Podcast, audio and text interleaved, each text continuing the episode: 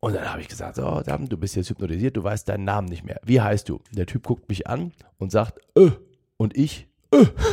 Ich habe nie damit gerechnet, dass das funktioniert. Ich Platz Nummer 4 der Top 10 Summer Talks hier auf Performance gewinnt der Mentalmagier Nikolai Friedrich. Der Weltklasse-Zauberer, der schon David Copperfield, Siegfried und Roy sowie Uri Geller begeisterte. Er verrät uns heute seine besten Mentaltricks. Bleibt dran.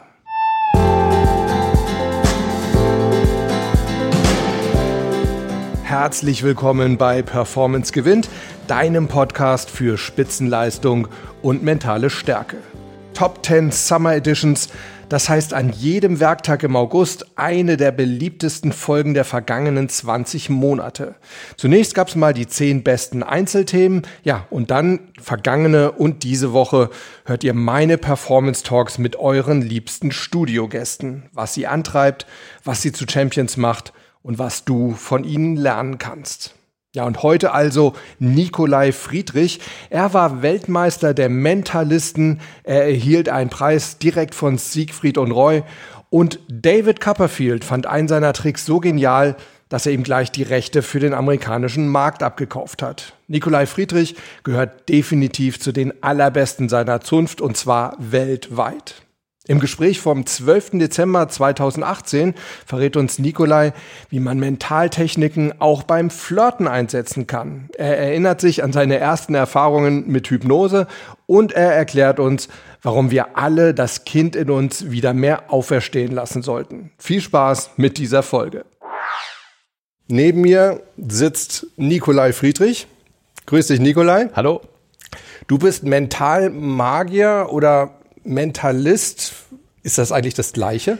Das ist eigentlich das Gleiche. Also der Begriff Mentalist, das kennt man, also die englische Übersetzung ist eigentlich Mentalist. Ja, ah, okay. Und das gibt ja auch diese berühmte Fernsehserie, die danach benannt ist. Und äh, ja, Mentalmagier ist das Gleiche. Es zeigt halt nochmal an, dass es letztendlich eine Disziplin ist, die sich aus der Zauberkunst heraus äh, entwickelt hat. Ja. Okay, alles klar. Ich will mal so ein paar Eckpunkte zu Nikolai nennen. Er ist 1997 im Alter von 21 Jahren vom magischen Zirkel zum Magier des Jahres gewählt worden. Ich glaube, da war es auch der jüngste, ne? Jemals gewählte? Das weiß ich jetzt gar nicht, ob da noch welche kamen. Irgendwie mal, auf jeden Fall, sein, ich weiß es gar nicht. auf jeden Fall ist es sehr jung. Äh, dann hat er 1998 den Samoti Award bekommen von Siegfried und Roy. 2008 war er Finalist in der TV-Show The Next Uri Geller. Genau, gewonnen hat der mit dem Vogel. Erinnere ich mich sogar noch dran. Aber an dich erinnere ich mich auch noch. Und äh, 2009 hat er den Preis für die beste Darbietung in der Königsdisziplin Mentalmagie bei der Weltmeisterschaft der Magier in Peking bekommen. Ja, Also bist du Weltmeister gewesen sozusagen? sozusagen, genau. Das ist der Hammer. Es hört nicht auf. Ich habe noch zwei oder drei Ach, Punkte herrje, hier. herrje. Ja, ja, tut mir leid, musst du durch. Du. Dann war David Copperfield von deinem äh, Zaubertrick, die, das Lächeln der Mona Lisa, sowas von begeistert, dass er dir die Exklusivrechte für den amerikanischen Markt abgekauft hat. Das stimmt auch, ja. Das heißt, in Amerika wirst du den nicht vorführen dürfen. Nur im Fernsehen nicht. Live darf ich ihn vorführen. Ah, das waren okay. die TV, USTV-Exklusivrechte. Also das Ja, war mir spannend. ganz wichtig, dass ich die Nummer auch weiterhin selber machen kann. Ah ja, klasse, cool, klasse. Ja, und dann hat er auch noch mal so nebenbei, auch schon ein paar Jahre her, ne? ich glaube 2012 oder so ist das rausgekommen, ein Buch geschrieben. Ich weiß, was in dir steckt. Ich kann das auch echt nur empfehlen. Wir haben uns auch damals das erste Mal für Danke. ein Interview getroffen. Ich sehe, du hast die erste Aufga Auflage. Mittlerweile ist es schon ein paar, ein paar Auflagen. Ich weiß nicht, wie viele, Genau, aber also hier der Button ist bei der ersten nur drauf. Ah, Genau, okay, rote- okay. Also Button, wieder ja. hier. Ein Spezialexemplar.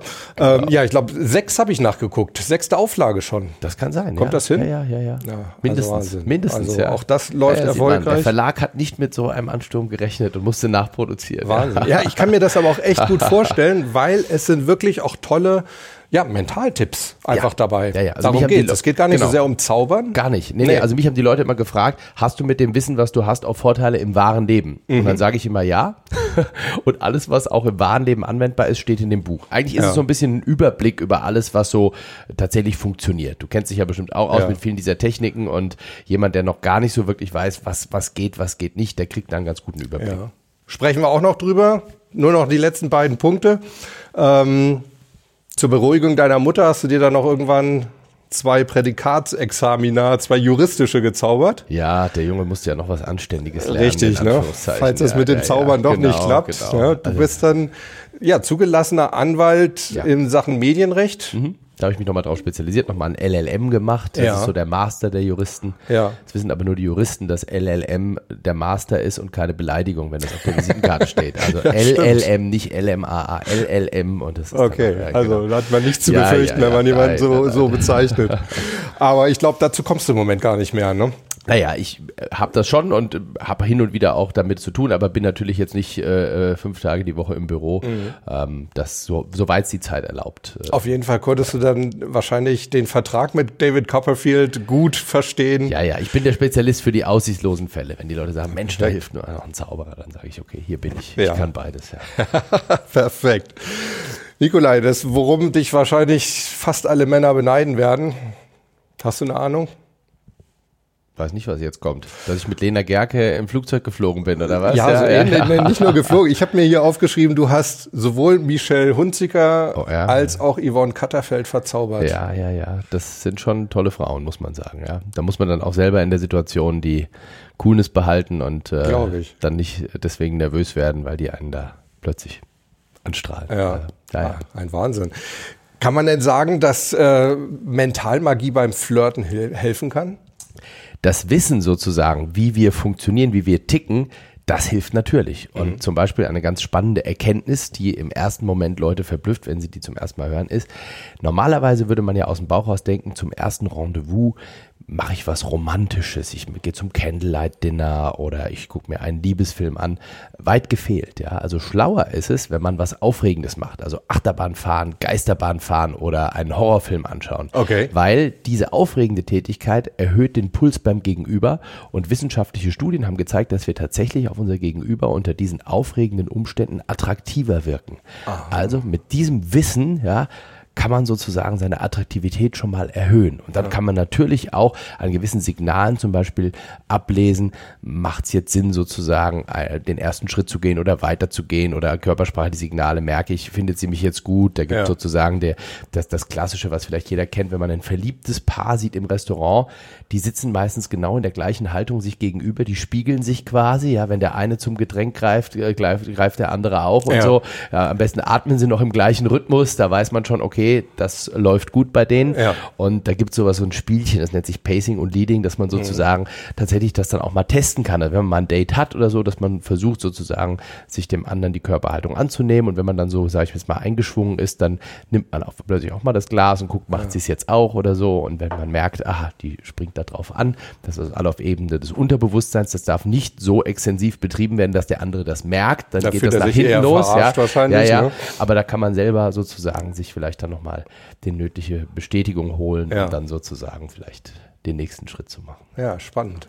Und das sind ja auch Sachen, die man auch sonst im Leben gut gebrauchen kann. Ne? Also ich könnte mir vorstellen, bei, bei Verhandlungen, ich glaube, also Autohändler zum Beispiel, Autoverkäufer, die nutzen ja solche Tricks auch häufig.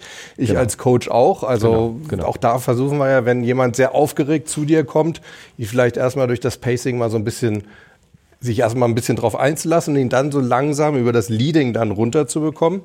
Also es sind wirklich Techniken, für den Alltag, aber die du wahrscheinlich auch einsetzt. Ne? Genau, also ich aber, das klingt immer so, als ob das was geheimes Wissen wäre, ist es überhaupt nicht. Jeder gute Verkäufer wendet viele der Dinge an, aber er weiß es gar nicht. Ja. Das ist ganz interessant. Manche Leute lesen dann plötzlich das in meinem Buch und sagen, Mensch, das mache ich ja die ganze Zeit schon so, werden sich aber plötzlich bewusst, was sie da die ganze Zeit gemacht haben. Ja. Also oft macht es zum Beispiel auch mal Sinn, äh, genau hinzuhören und zu wissen, was für ein Typ ist der Kunde, wie tickt der? Ist der eher der, der äh, visuelle Typ oder der auditive Typ oder äh, fühlt der eher? Das kann man manchmal hören, wenn jemand kommt und sagt, ach, das sieht gut aus, ja, dann merkt man, ah, der ist eher so auf der optischen Schiene unterwegs, das hört sich gut an, dann mhm. ist er wahrscheinlich eher in dem Audiobereich oder das fühlt sich sich gut an und dass man dann sozusagen schon mal auch gleichzeitig die richtige Sprache übernimmt und dann aber auch guckt, dass man sozusagen auch ähm, in die Bedürfnisse des Kunden in diesem Kontext sieht. Also vielleicht will der dann eben nicht äh, sozusagen die vom Preis-Leistungs-Verhältnis äh, her bestbewertetste Kaffeemaschine haben, sondern will die, die am schönsten aussieht, mhm. äh, weil er halt ein visueller Typ ja. ist. Also da muss man sehr aufpassen, weil wenn man plötzlich ihn dann auf die andere schieben will, kann sein, dass man eben gar kein Geschäft macht, weil es eben gar nicht das ist, was der will. Ja. Das hat dann gar nichts mit negativer Beeinflussung zu tun, sondern wirklich eigentlich eine Win-Win-Situation, dass man einfach den Wunsch des Kunden erkennt, auch seinen Typ erkennt und dann eben den Wunsch erfüllt. ja. ja. Richtig. Ich finde das super, dass du das gerade ansprichst mit diesen Wahrnehmungskanälen, weil genau darüber haben wir in einer der letzten Folgen im Podcast Echt, gesprochen. Ja? Mhm. ja. Ähm, also passt perfekt rein. Und auch vielleicht ganz interessant, ich habe mal gelesen, dass Bestseller-Bücher sich meistens dadurch auszeichnen, dass sie in der Art der Schreibe möglichst viele Sinneskanäle ansprechen. Mit Sicherheit. Wird mit passen, Sicherheit, ne? mit Sicherheit, weil ja. äh, das spricht dann halt alle Typen sozusagen ja, an. Ja, ja, ja, genau. Ach, da gibt's ganz viele Sachen. Also zum Beispiel auch ein, ein, eine Sache ist, äh, die, die, die viele gar nicht wissen. Wir lesen ja von links nach rechts. Das mhm. ist sozusagen das, was wir jetzt, also wir Europäer sozusagen, bei den Chinesen ist es anders, aber wir haben das links nach rechts sozusagen bei uns, uns drin. Ja. Und wenn wir jetzt einen Film gucken oder ein Theaterstück, dann ist es meistens so, dass der Gute von links nach rechts auf die Bühne kommt und der Böse von rechts Ach, nach links, komm. weil das stört uns sozusagen. Ja, also einfach ja. mal drauf achten, das ja. sind so gewisse Sachen. Ähm, da haben wir dann vom Unterbewusstsein her ein komisches Gefühl, dass, dass, der Flow stimmt nicht, wenn der von rechts nach links kommt, ja, Ach, wenn er von links nach rechts kommt, dass es dann eben fügt sich harmonisch ein. Also mit solchen Tricks arbeiten die dann auch, die Filmemacher sozusagen, um uns schon unterbewusst äh, zu signalisieren, wer vielleicht da der Mörder ist oder so.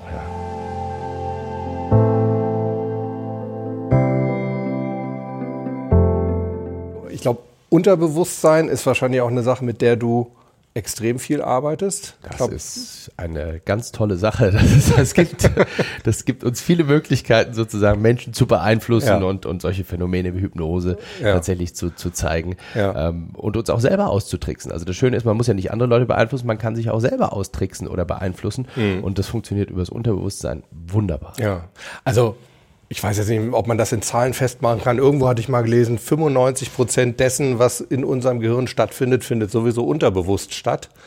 Ich meine jetzt mal von vegetativen Sachen wie Atmung und Verdauung und sowas ganz abgesehen. Aber auch vieles, was wir einfach lernen, sag jetzt mal, Zähne putzen, Schuhe binden, ne, wo wir vielleicht vor Ewigkeiten mal richtig uns für konzentrieren ja, mussten. Ja, ja. Oder beim Autofahren. Ne? Autofahren ne? ist Spiegelblinker Kopfdrehen. Genau, ne? genau, oh Gott, genau. was war das kompliziert. Und ich erinnere mich noch, da durfte kein Autoradio, nichts laufen. Ich brauchte die volle Konzentration nach vorne. Machen wir mittlerweile Genau. Das ist immer so das Beispiel, wenn die Leute sagen, ich habe kein Unterbewusstsein, sage ich, Mensch, du fährst doch Auto ja. äh, und hast während der Fahrt über deine Steuererklärung nachgedacht. Ja? Und spätestens bei, bei dem ja. Gedanken würden die meisten einen Unfall bauen, ja. wenn ich hier Unterbewusstsein wunderschön Auto fahren könnte. Richtig, ja, ja, absolut, richtig. Und das Verrückte ist ja, wir, äh, also wir lernen vieles unterbewusst, aber wir können das eben dann auch verändern, indem wir uns dann, das ist dann wieder die, die auch die Coaching-Rolle, die, so wie ich arbeite, dass man dann wirklich Sachen aus dem Unterbewusstsein ins Bewusstsein holt, mhm, ja. sich das wieder klar macht, was da im Unterbewusstsein ja. eigentlich abläuft, es verändert und dann durch Lernen, durch Wiederholen wieder sozusagen ins Unterbewusstsein zurück. Genau. Ich sage manchmal so, das Unterbewusstsein ist das Betriebssystem sozusagen unseres äh, unserer selbst, ja. ja. Und wenn wir da kleine Änderungen vornehmen, dann hat es eben ganz komplette Auswirkungen sozusagen. Ja, also wenn ja. du sagst, man schafft es wirklich da, eine, einen Teil der Software umzuschreiben, ja, ja, dann, also ich bin sehr, manchmal Leuten das Rauchen abgewöhnt durch Hypnose. Ich bin selber total verblüfft, dass es gelingt jemand, der 30 Zigaretten am Tag ja. raucht, innerhalb von 10 Minuten plötzlich das abzugewöhnen. Ja. Äh, die sind selber auch verblüfft und äh, das ist eigentlich unfassbar, dass sowas ja. funktioniert, ja. Und sagen, das geht nicht, also ich kann nicht, ich will aufhören, ich schaff's nicht. Ja. Und dann geht das. Also das ist echt erstaunlich. Also da wundere ich mich selber auch immer drüber. Ja. Arbeitest du mit, mit, ja, wollte ich gerade sagen, arbeitest du auch mit Hypnose auf also der ich, Bühne? Ich äh, kann es, ich habe es auch schon mal gemacht. Kann sein, dass das durchaus demnächst mal wieder eine Rolle spielt. In der aktuellen Show ist es nicht so. Ähm, ich bin da ganz, ich erzähle immer diese Geschichte, weil ich die ganz witzig finde, wie ich damit in Berührung gekommen bin. Ich habe das ganz früher mal äh, ge ge gemacht. Da gab es so ein Heftchen, da war ich wahrscheinlich 16, 17, da gab es ja. so einen 10-Hefte-Kurs Hypnotisieren für Zauberer, ja, und da habe ich irgendwie das mal äh, geübt und auch auf einer Gartenparty und so. Das war, ja, okay, so mit, mit halbem Erfolg. Es hat nicht so, wie ich mir das vorgestellt hatte. Ja. Und dann irgendwann vor, vor, vor zehn Jahren oder was, oder 15 Jahren, sagte ein Freund, hier ist ein ganz toller Hypnoselehrer aus England da, da musst du kommen. Und da haben wir so eine kleine Gruppe. Dann bin ich dahin. Der Typ erzählte uns da zwei, drei Stunden was, so gefühlt relativ kurz und sagte, so, jetzt gehen wir raus und hypnotisieren Leute. Und ich so, was? Äh, alles, was der erzählt hatte, war mir nicht neu, alles wusste ich schon. Äh, dann sind wir in so ein Café gegangen und die Gruppe stand da so ein bisschen verschämt rum und er sagte, oh, wer will anfangen? Ja, und keiner wollte natürlich anfangen. Habe ich gedacht, okay, irgendeiner muss dem Typ jetzt zeigen, dass das, was er uns erklärt hat, nicht reicht. Ja. Habe ich gesagt, okay, ich mach's. Bin an so einen Tisch gegangen, habe gesagt, so, ich bin der Hypnotiseur. Das ist nämlich ganz wichtig, man muss ja selbstbewusst sozusagen rüberbringen, dass man es kann, sonst funktioniert das schon gar nicht. Absolut, ja. Und dann habe ich gesagt, so, Dam, du bist jetzt hypnotisiert, du weißt deinen Namen nicht mehr. Wie heißt du? Der Typ guckt mich an und sagt, äh. Und ich, äh. Nie damit gerechnet, dass das funktioniert. Ich habe das eigentlich nur gemacht, um dem Lehrer zu zeigen, ey, Ja. es geht nicht. Ja? Das ging doch.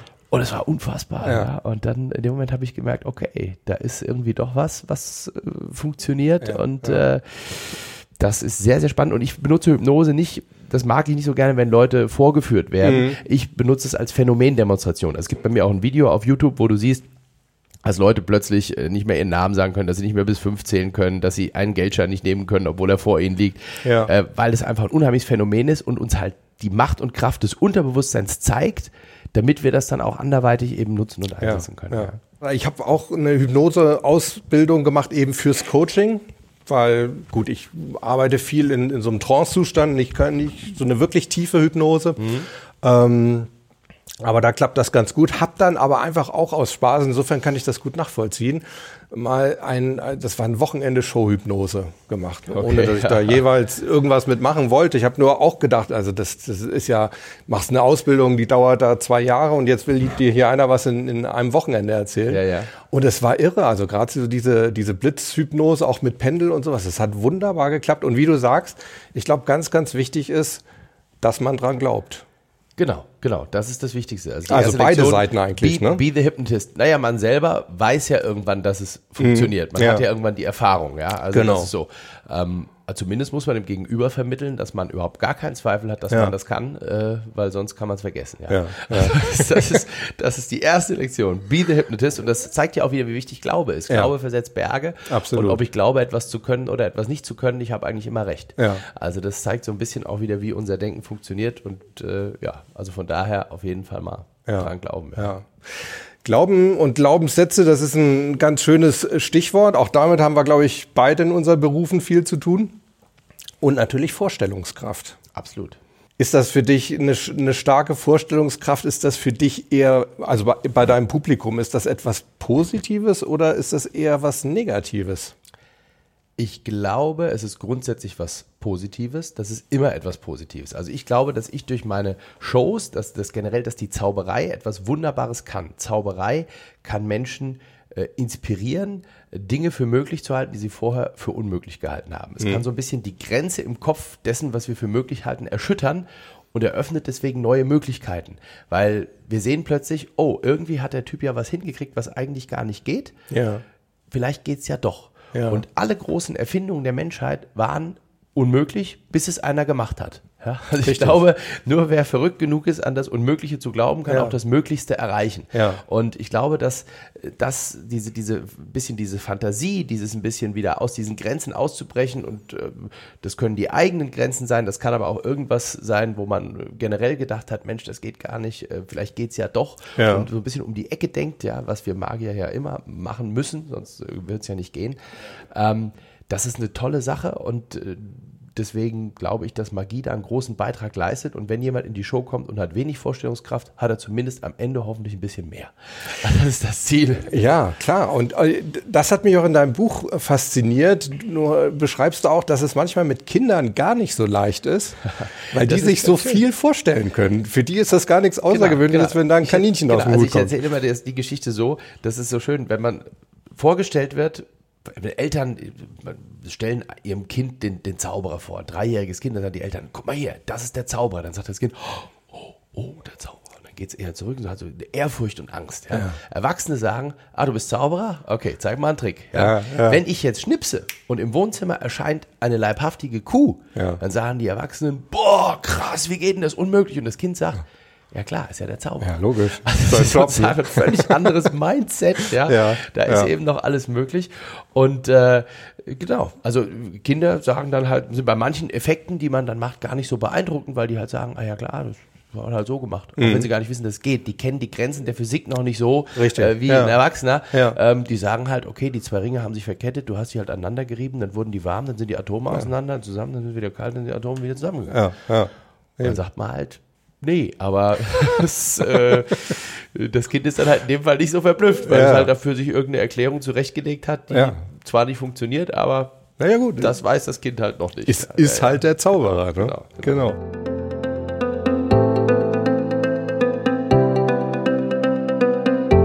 Du hast dem Thema Unbewusstsein, haben wir eben ja schon mal drüber gesprochen, auch ein eigenes Kapitel in deinem, in deinem, in deinem Buch gewidmet. Also auch im Alltag ist das natürlich ein ganz, ganz wichtiges Thema, mit dem man extrem viel arbeiten kann. alle Sachen, die da drin verankert sind, haben eine unglaubliche Macht und Kraft. Also wenn ich ein, ein Glaube im Unterbewusstsein verankert habe, zum Beispiel der Glaube, dass ich, äh, dass es schwer ist, aufzuhören zu rauchen. Also die Zigarettenindustrie hat sehr viel Geld da rein verschwendet, dass wir alle glauben, dass es schwer ist, mit dem Rauchen aufzuhören und dass es körperliche Entzugserscheinungen und so weiter gibt. Das ist hoch umstritten. Ja, die meisten Leute, also viele können bestätigen und das ist wahrscheinlich auch, also bei harten Drogen ist es so, dass es wirklich klare Symptome gibt, sozusagen Sch- Stadium 1, 2, 3, das sind die körperlichen Anzeichen eines Entzuges. Ja. Bei Zigaretten ist das sehr, sehr unterschiedlich. Es gibt viele Leute, die sagen, ähm, man kann einfach von heute auf morgen aufhören und hat im Prinzip überhaupt keine körperlichen Entzugserscheinungen. Das ist eine physische Abhängigkeit. Na klar hat man da irgendwelche, wenn man eine Gewohnheit ablegt, ist das nicht einfach, aber Ja. es ist nicht diese körperliche Abhängigkeit. Eine richtige Nikotinsucht, wenn man die hätte, könnte man eigentlich kaum acht Stunden nachts durchschlafen. Dann müsste man eigentlich zwischendrin mal aufstehen und seinen äh, Spiegel erhöhen. Ja. Die gibt es, diese Sucht, aber ich glaube, die meisten Leute, die Zigaretten rauchen, sind nicht äh, körperlich davon wirklich abhängig. Aber für die Zigarettenindustrie ist es wunderbar, dass die Menschen glauben, es ist schwer aufzuhören. Weil dann ist es schwer. Es ist viel schwerer, wenn ich weiß, dass es schwer ist aufzuhören, als wenn ich wüsste, ich kann einfach aufhören von heute auf morgen, ich muss halt nur wollen. Und das ist so ein Glaube, wenn der im Unterbewusstsein verankert ist, das ist also schon mal, bevor man jemand das Rauchen abgewöhnt, muss man erstmal mit diesem Glauben aufräumen, sozusagen, der da fest irgendwo verankert sitzt, weil der die Leute einfach gefangen hält und äh, dann ist es wirklich unmöglich aufzuhören. Oder zumindest sehr schwer. Also auch da wieder sozusagen erstmal wieder ins Bewusstsein bringen, man kann da was verändern. Genau, genau, es genau. geht auch anders. Genau. Und da schließen sich dann auch irgendwo wieder die, Genau. die Kreise. Genau. Ja. Auch Ängste oder sowas, alles, was da irgendwie drin ist, äh, kann man ran und kann das verändern, abmildern und so, wenn man weiß, wie es geht. Ja. Angst ist auch ein gutes Stichwort. Hast du eigentlich manchmal Angst, dass dein, deine Zuschauer deine Tricks durchschauen? Natürlich, also die, die Angst ist eigentlich mehr, dass die irgendwie die Show blöd finden oder das irgendwie, also wenn man Okay. jetzt mal, wenn man jetzt mal wirklich, sag mal, man kann nicht wirklich zaubern, wenn man jetzt wirklich mal bei einer Sache sagt, ah, da habe ich eine Idee, wie es gehen könnte. In Mai, es gibt Schlimmeres. Also wenn sie trotzdem sagen, es war eine coole Show, äh, so ein bisschen, dass die Leute sagen, irgendwie will ich ja wissen, wie es geht, das ist völlig normal. Ja. Ja. Aber wenn sie jetzt sagen, sie gehen da raus und sagen, ach, das war ja alles äh, äh, alberner Kinderkram und Ja. wir wissen, wie alles geht, das ist total blöd. Also ich sag mal, schlimmer fände ich, wenn die Leute sagen, es war eine blöde Show, als wenn jetzt einer sagt, okay, es war eine super geile Show, aber bei der einen Sache habe ich, glaube ich, eine Idee, wie es gehen könnte. Also Okay, das ist ja. jetzt nicht die, die Hauptangst, es ist eher sozusagen das, das Big Picture, was sozusagen stimmen Okay. muss. Aber natürlich, äh, der Sinn der Sache ist, dass ich schaffe, sie auch zu verblüffen und äh, Ja.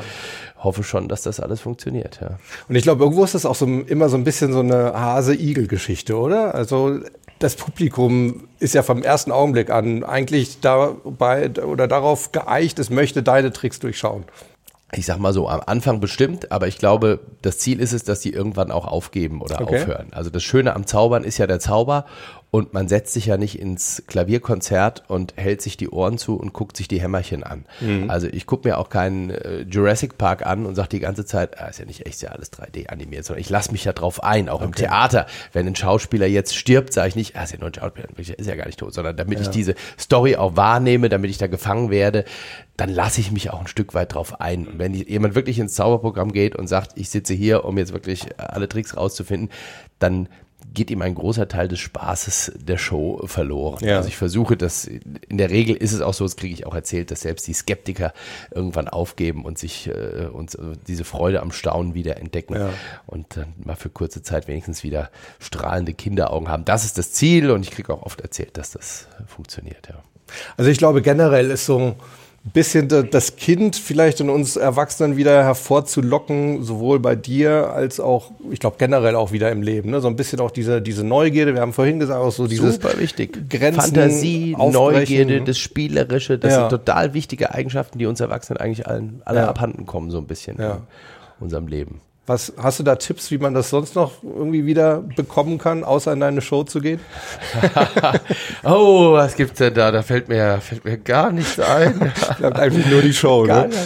Nein, das kann schon auch sein, dass man sagt, man, äh, also was immer gut ist, ist zu sagen, man macht mal was völlig anderes. Man bricht mal aus seinem Trott aus. Man sagt, ich höre jetzt plötzlich mal eine ganz andere Art von Musik. Ich gehe plötzlich mal in irgendwas, was mich eigentlich gar nicht interessiert. Ja. Oder, oder mach mal was Verrücktes. Mach mal, was weiß ich, einen Fallschirmsprung oder ir irgendwas sozusagen. Also wo man plötzlich sich selber überwindet oder man, also so Sachen kann man immer machen sozusagen, um mich sich mal so ein bisschen wieder äh, aufzufrischen und ansonsten einfach auch mal wieder albern sein, äh, Spiele spielen und äh, ja, auch mit Kindern einfach ein bisschen abhängen, weil das ist tatsächlich so, dass äh, sowas wie Begeisterung, kindliche Begeisterung, Begeisterung ist ansteckend und wenn man sich mit Leuten umgibt, die begeistert sind, dann ist man selber auch wieder schnell Feuer und Flamme.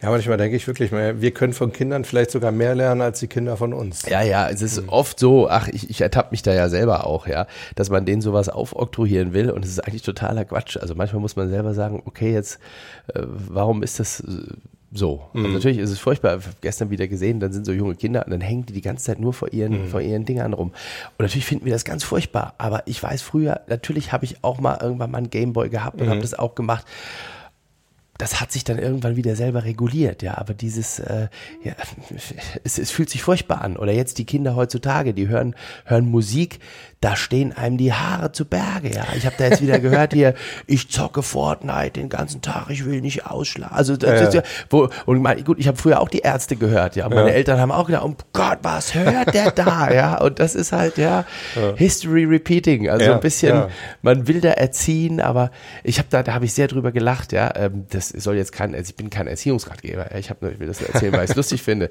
Ich habe irgendwo mal gehört, dass so ein schottischer Erziehungspädagoge hat folgenden Erziehungsratschlag gegeben, hat gesagt, die Eltern sollten unbedingt äh, ihren Kindern Holzspielzeug kaufen und kein Plastikspielzeug, weil statt sich zu ärgern über die Kinder oder um sie umerziehen zu wollen, sollen die Eltern lieber mal in die Kneipe gehen und einen trinken und wenn sie dann besoffen nach Hause kommen und über das Spielzeug fallen, geht das Holzspielzeug nicht kaputt. Ach ja, Im okay. Gegensatz zum Und- und Plastikspielzeug. tut- tut vielleicht auch nicht so weh? Genau.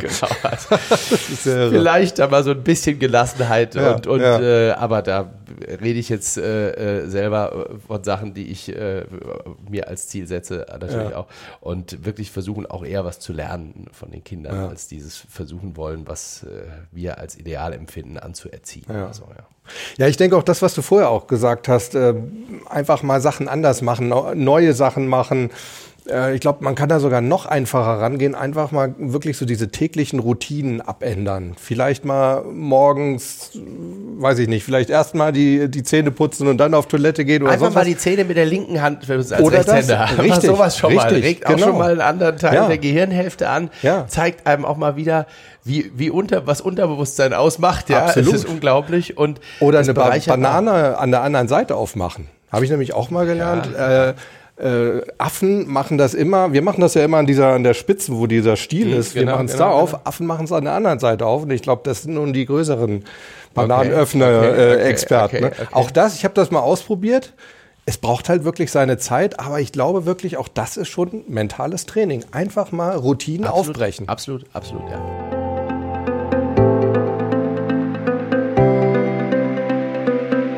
Nikolai, wir haben neulich auch mal gesprochen über Lampenfieber. Mhm. Hast du da Tipps?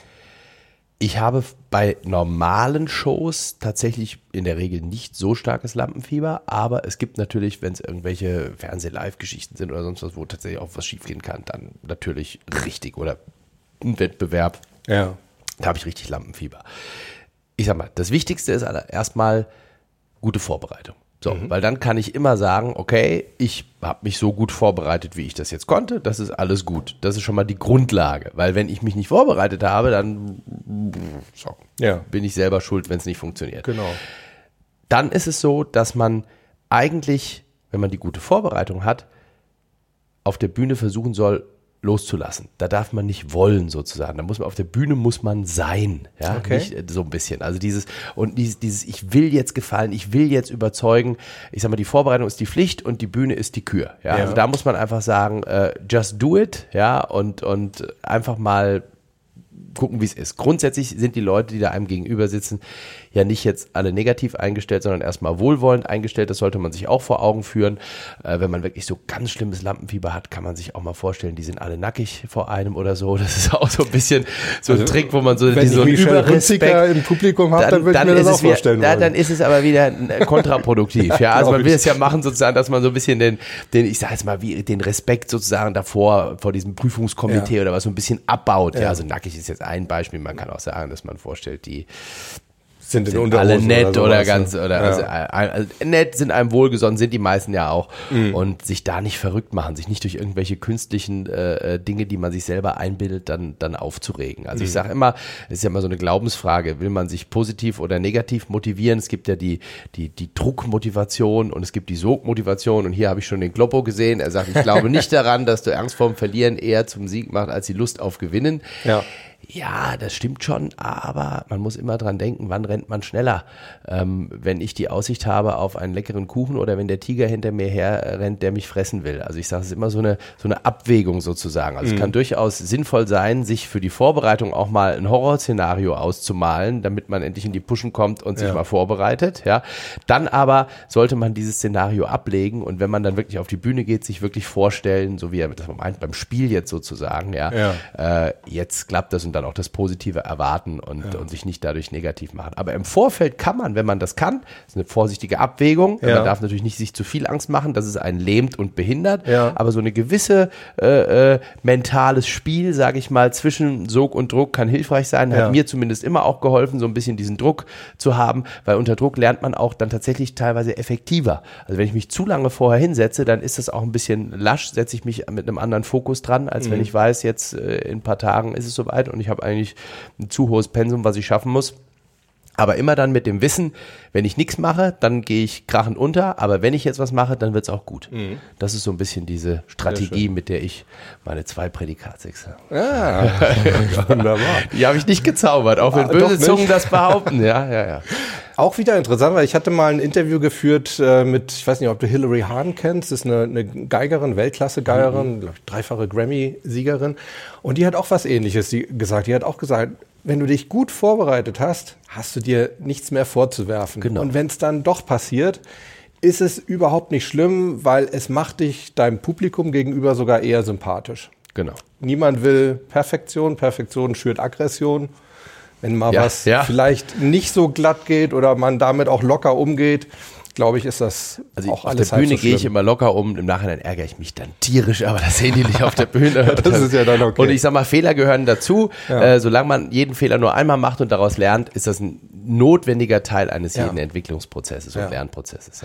Auch darüber haben wir neulich mal gesprochen, Umgang mit Niederlagen, wo es auch darum geht, das im Nachhinein dann wirklich einmal zu analysieren, sich mhm. zu überlegen, kann ich nächstes Mal was anders machen oder was einfach komplett außerhalb meiner Macht, dann kann ich auch nichts ändern. Ja. Wenn ich was ändern kann, dann ändere ich es im Vorfeld und dann war auch der Fehler eigentlich was Positives. Ich habe was ja. gewonnen dadurch fürs Gibt's, nächste Mal. Absolut. Gibt so einen Spruch, ja. Shame on you if you fool me once, shame on me if you fool me twice. Auch, Absolut. Ja, auch, ja. weil ich da nichts davon gelernt habe. Das andere sozusagen, der andere, die andere Sicht dann. Ja. Genau. Ja, Leute, soweit also Platz Nummer 4 bei den Top 10 Summer Talks hier auf Performance gewinnt, Nikolai Friedrich. Und morgen, da machen wir also einen ersten Schritt auf Siegertreppchen, denn wir küren den Bronzemedaillengewinner der Performance Gewinn Top 10 Summer Talks. Und das ist tatsächlich jemand, ja, der hat bereits Dutzende von Medaillen umgehängt bekommen und etliche davon olympischer Natur und auch Gold. Habt ihr eine Idee? Naja, bis morgen könnt ihr auf jeden Fall noch ausgiebig überlegen. Ich wünsche euch erstmal einen super Tag. Bleibt Gewinner. Bis morgen. Ciao.